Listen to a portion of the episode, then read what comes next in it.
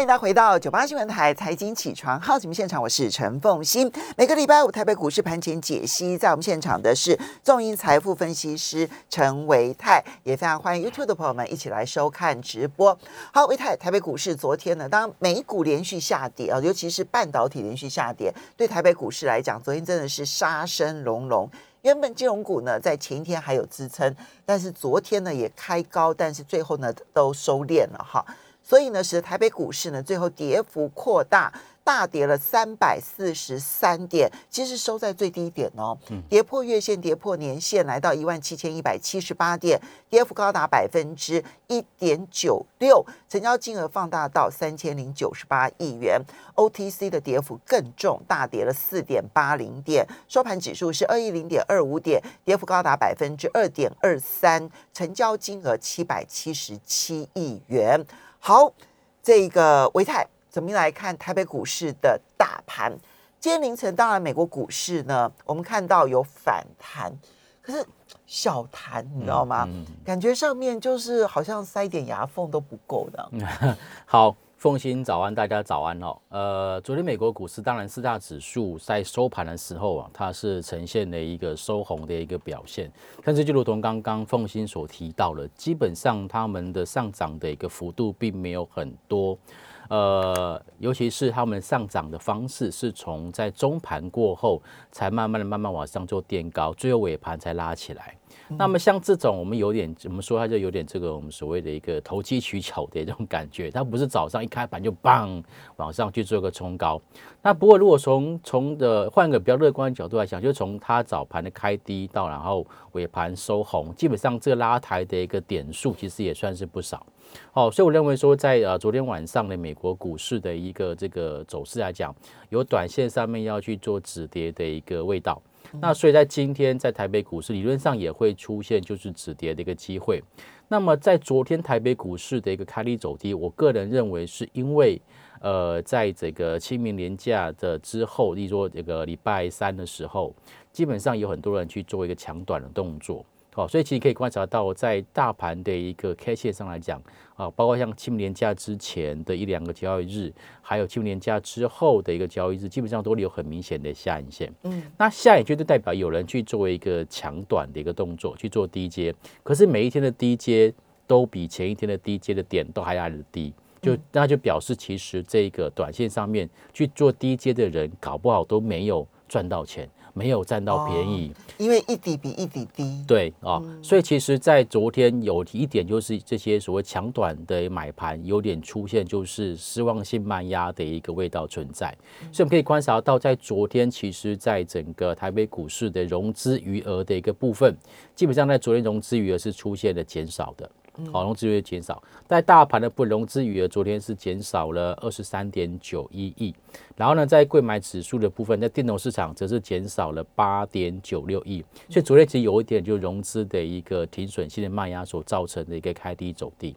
然后再就是说，呃，昨天其实早盘金融股这一波段的这个护盘的主流金融股，在早盘在十点之前还算相对相对比较有成，对，可是，在十点半十一点之后啊，这卖压就陆陆续续的出来。然后最后翻黑，对，好，那金融股的翻黑，其实说实在话，对我来讲是松了一口气。为什么？你上礼拜还一直跟大家讲金融很好，对，就是因为他就是很好啊，他终于要休息了，好了这么多天，该休息了，对不对？他终于要休息，我们终于有机会进场了。OK，所以昨天的金融股的一个走路，让我觉得哦，松一口气。不过看了昨天晚这个下午这个呃外资跟投信法人买卖超，我又觉得紧张起来，因为昨天外资在买超前十名当中，又是一堆都是金融股，包括像中信金、兆丰金等等的一些，星光金、张银、国泰金，对，又是一堆金融股。我说哦，那这样子可能这一波金融股修正的幅度不会太大。OK，对，所以呃从整个盘市结构来看，我个人认为说现在就是。呃，电子股主要是这一波段的一个修正的中心了。好，那我们上个礼拜也跟大家提到说，电子跟金融，如果说这时候去做选择，当然还是有选择金融，就短线而已。对，短线而言，因为它是属于一个就是有升息循环做保护的一个产业跟族群。那电子股呢，这边其实呃，第一个就是本来第二季就相对比较淡季嘛。再加上苹果开了第一枪，连我都觉得很讶异。好，以前大家都是这个加量不加价，就 这次苹果是减量又减价，哈，嗯，所以它它所谓的减量又减价是指它的 iPhone 十三的预估的出货，OK，还 iPhone SE 的三的第三代，它的一个它的一个预计的出货其实都都下调，嗯，然后呢，价格的部分也没有像过去一样就是这么这么样的一个这个呃高姿态，哦，所以我认为说其实这一让我有点讶异，就是说其实基本上。果粉应该是非常坚强的，应该非常坚定的。那其实最不最不会容易看到，就是像苹果这种有高度忠诚度的粉丝的产品，它出现这种所谓保守预估。所以我个人比较。呃，比较会关注，就是说接下来是不是这个通膨的一个隐忧，真正真正有冲击到就是民众的一个实质消费力。嗯，好，如果说有冲击到实质消费力的话，对于这种相对高价的三 C 产品，的确会有点观望。嗯，那这个也可能是导致说在呃近期，其实在电子族群啊相对比较弱势的原因。那电子的指数其实已经非常接近三月八号跟三月十号当时的一个低点。那如果说接下来呃很不幸去这这去跌破前波低点的时候，我觉得可能会会有一波就是可能停损性的卖压产生。OK，好，所以现在因为大盘现在当然距离这个前一波就是三月八号九号的低点一六七六四，对，就这个距离来讲，大概还有四百点的差距，差不多。但是电子股的差距哎已经很近了耶，很近了。对，那电子股这波这么弱势，其实跟半导体族群前阵子相对弱势有关，我们一直在节目当中跟大家提到说，IC 设计哦，短时间之内暂时不要碰，因为 IC 设计这一波其实反弹的非常弱势，我们可以观察到指标股。二四五四的联发科，嗯，联发科其实在昨天的一个股价也是呈现了一个走低的一个表现，甚至也创下波段的一个新低。嗯，那它的股价其实也已经领先跌破，就是刚所提到的三月八号跟三月九号当时的一个低点位置。嗯，那跌破之后，它其实并没有马上做反弹。嗯，然后除联发科之外，一些很绩优的股票哦，包括像是二三七九的瑞昱。好，这种在整个就是显这个所谓的音效卡这部分的一个领先厂商，在最近也是呈现了一个破底，但是反弹的弱势都相当相当弱势。所以其实呃，如果说接下来我们要去判断，就是大盘这一波什么时候要真正落底，我相信大家都可能会想要知道。以我个人的判断的技巧跟经验，就是这些领先破底的弱势的电子股，它必须要有办法出现反弹。所以你的优先观察的那个最弱势的个股就是二四五四的联发科，就是这一些这个主角 IC 设计这个 IC 设计联发科、瑞昱，对这一些族对这些族群，因为他们是最先带领的大盘往下拉回去做破底的。嗯，OK，所以这些领先破底的个股必须要有办法出现强弹，才代表说这个市场上面原本比较看空、看保守的这一些的一个观望的群众开始回来。嗯。好，这个是第一个第一个要角，反倒并不是说呃金融股可不可以再往上创高，我倒觉得不是。这时候在探讨大盘能不能够出现落底的关键，其实应该在电子，嗯，因为这波是电子带呃带动这个指数往下做拉回，所以其实呃金融股扮演的角色很重要，就是它要帮这个整个指数去下跌过程当中去踩刹车，嗯，可真正要带领多头反攻的，我个人认为应该是电子股，对。其实我刚刚看了一下，就是以瑞昱来说的话，它已经跌到了去年初的价格了。好，就不要讲说说今年今年以来了，是跌到去年初的这个价格了。然后联发科的部分呢，大概也是从二零二呃，大概也接近二零二一年初了，是对不对？哈，然后已经是大概一月呃下旬，就农历年后，就去年的农历年后。以来，大概快嗯，这里面其实有几波的破底，它已经非常接近那两波的破底了。对，OK，所以联发科啦、瑞昱啦这些 IC 设计，嗯，不止跌，市场的信心很难回来。对，然后高档的一些电子股可能也会被拖累。嗯，例如说像这个创维啊，哈，这个之前我们说的就是一些高速传输晶片的一些公司。昨天其实电子股有有少数几档个股是出现跌停，然后创维是其中之一。哈，那当然它的一个股价呢，在呃相对高档，从这个这一波从一百块钱不到九十六块钱一路上涨到三百三十三块，它的涨幅也真的是相对的比较大。所以这些相对高档的个股，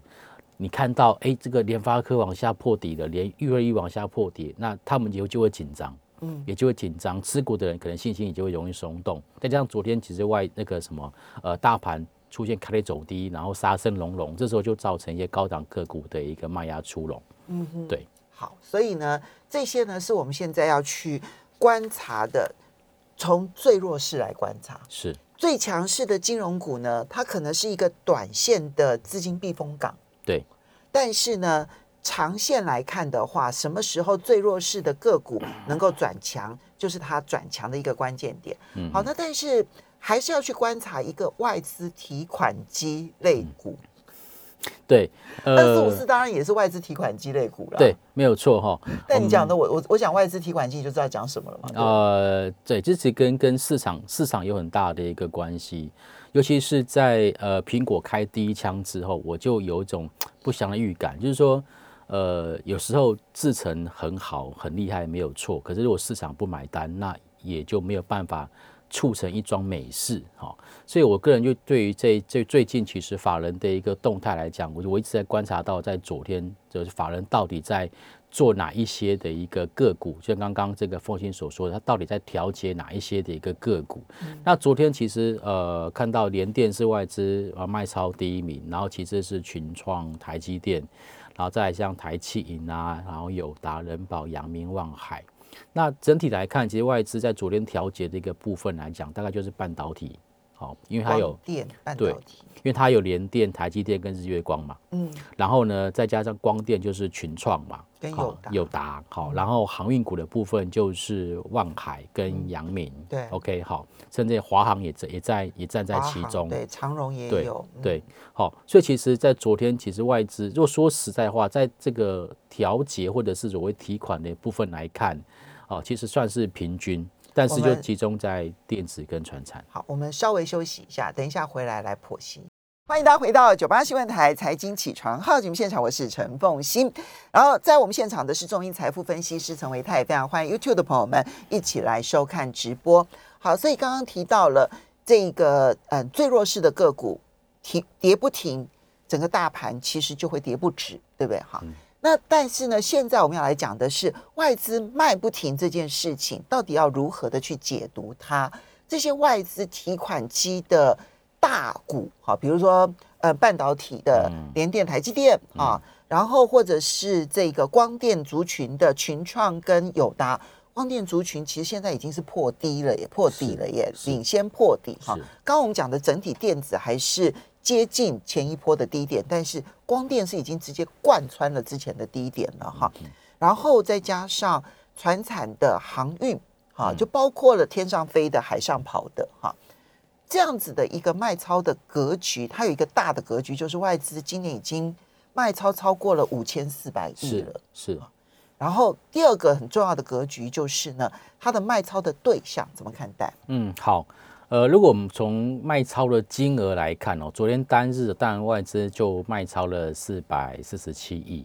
那卖超的对象啊，如果从卖超金额去做排行的话，华邦电第一名，嗯，然后其实是联电，然后再就刚所提到的创维，嗯，然后是元泰、全新、台盛科，哈。那我们可以发现到这一些的个股，其实并没有像刚刚我们提到像台积电排到前面没有，嗯，所以它其实比较是属于说，哎，量大的好出的。它会先出，嗯，那如果说，哎，这个量大好出又带有一点高价，例如说像 CDKY 这种的股王，啊，它要好出，那它就优先出，所以看起来它就是为了就是要套现。好，那我个人认为说这样不计基本面了。呃，对我个人认为说这个原因其实是因为就是没没没有办法，现在电子股基本面还是还是众说纷纭，但是呢，在呃升息循环的部分，这个是很确定的事情。所以在投资的角度来看，他们会去选择已经确定的事情去做。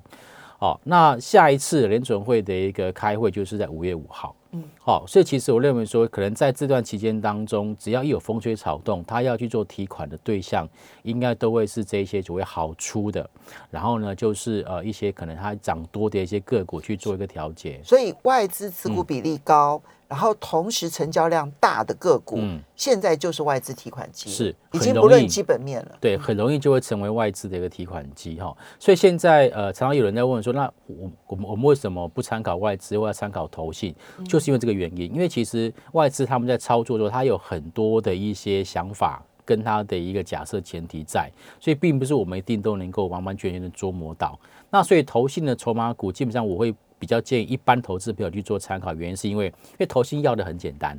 它就是要价差，它就是要上涨。对，OK，所以其实这个目的跟我们一般投资人要的比较类似，而且投信玩的股票中小型股，它跟这个外资大中大型股来讲，他们是有所区隔的，它是不同的一个市场。所以我觉得对于一般投资朋友来讲，假设在研究筹码的一个情况之下，三大法里面，我个人是比较。建议大家去多参考一下投信的一个筹码，那事实上也是如此。我们看到在昨天在投信买卖超的一个部分哈，昨天其实投信买卖超里面你可以发现到，包括像是呃买超第一名中信金呐、哈台气、万宏、长航、招丰金这些，它在最近的股价走势的确都相对相对比较。抗跌一点点。你刚刚讲的其实还是金融股为主，是不是？诶，投信这边也买了很多金融股，包括像中信金、台气银、兆丰金、玉山金、开发金等等。好，但是它的一个买超的这个趋趋向，并没有像外资这么的明显。那它还是有买哈。所以其实我认为说，在在这个接下来在选择布局上面来讲，当然。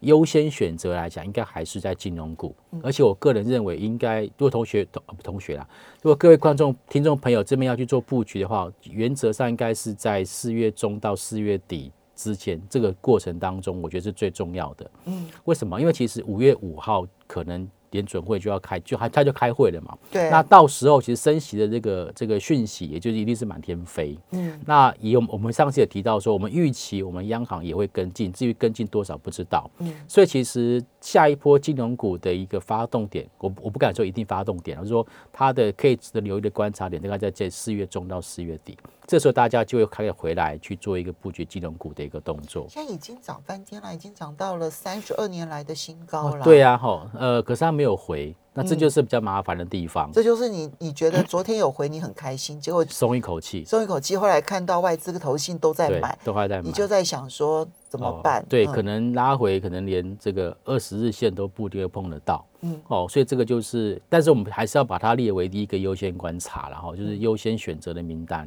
然后再来在传真股的部分，其实我我个人倒认为说，其实今年的景气循环股，我倒觉得可以留意。嗯。包括像是像，尤其是钢铁股的部分啊，钢铁股其实现在来讲有两个主要的一个利基，第一个就是景气循环嘛，好，那包括像基础建设，好这个部分呢，而且其实最近的报价其实也都维持在相对的一个高档，然后再第二个就是呃，殖利率的部分，我发现到其实今年钢铁股殖利率蛮高的，嗯，包括像中钢到昨天都还有七个 percent 以上哦，是。中钢是用股息来算殖利率，对对对，不是用不是用盈余。呃，股息，它要要要配发的这个股息，对，哦，那叫值利率，哈，就是呃股息除以这个股价。所以昨天包括像中钢啊、中红啊，是包括星光钢这一些，他们值率都蛮高的。哦，那像这几档个股其实也是投信有在去做买超的标的，所以它等于有点双保险的概念，就像金刚。金刚对，看起来这两个是目前我我我觉得比较明显看得到，就是哎这边这布局下去比较不会有太大风险的。相形之下呢，钢铁股其实是比较有拉回的，对不对？哈，它的高点其实是在三月底，嗯，它的高点在三月二十四号。就就钢铁股的整体的类股来看的话，它的高点是在三月二十四号。然后呢，这一段期间其实是有拉回的。可是幅度好像没有很多，对不对？对对对，它现在就是在这个月线这附近，拉回一个十十十点，但是十点对于它现在大概一百九十点或一百八十点来讲，对五趴而已，所以对对才不多哈。所以其实我觉得它的政府还算是可以接受，并没有说变到说所谓的一个空方趋势。那短线上面呢，但可能今天或者下个礼拜，我觉得可能有很多投资朋友会想要去进场去做强短。那在这样子的考虑之下呢，我就会建议大家参考一下昨天融资减少了这些标的。因为其实呃融资减少完之后，通常呢它的反弹的一个机会会比较高，嗯，因为筹码经过换手或是沉淀，嗯，所以我们看了一下，在昨天其实呃融资减少的这些这个个股，有船产也有电子，我们现在看一下在船产的部分，就是航运，好、华航啦，然后长隆，这是属于这个昨天这个减减幅比较多的，然后包括像是中心店、大雅。还有像阳明，哦，这些都是属于在船厂里面融资减减少张数比较多的。然后如果说在整个电子股的部分，包括像是呃我们讲量比较大的哈，青豪科，还有新唐，还有像是元金，那当然像群创啊，或者是汉磊、红海这些都有。但如果说要抢反弹，原则上还是挑中小型股比较好。这些其实看起来都反而是你刚刚讲到说，最近呢、外资也在卖超啦，或者整个情势不太好，看起来散户有一点点认输撤退了，对不对？是对，嗯但是所以最多强反弹。就强反弹，因为电子股刚刚提到，大的原则上还是要看到就是比较弱势的半导体族群，它能够出现比较像样的一个止跌跟反弹。那当然，其他像这个台积电或者是联电，其实像联电，我个人认为它其实已经进入到这种筑底阶段，因为它殖利率也蛮高的，大概是在五个 percent、六个 percent 上下。好，所以这边如果说外资继续卖，但是股价却没有破低，会没有破底，这个反而是一般投资朋友可以去特别留意，是不是有这种所谓的利空不跌的一个筑底机会。昨天股神巴菲特买了惠普，嗯嗯，你觉得会对台湾有启发吗？呃，我我觉得其实投信哦，其实针对人保、英业达这些所谓的 EMS 大厂都有在布局，应该是着眼到就是说他们其实殖利率是蛮高的。那过去几年基本上他们的殖利率都非常的稳定，那股价其实说真的也不太贵啊，现在五十块钱以下的电子股很少了。OK，好，所以呢，这些呢都是可以提供给大家做参考，你去考虑你自己的是短线。或者是你是要中线布局，那就思考方式完全不同了哈，要观察的指标也不同。我们要非常谢谢大家的收听收看，也要非常谢谢中银财富分析师陈维泰提供台北股市的讯息供大家做参考。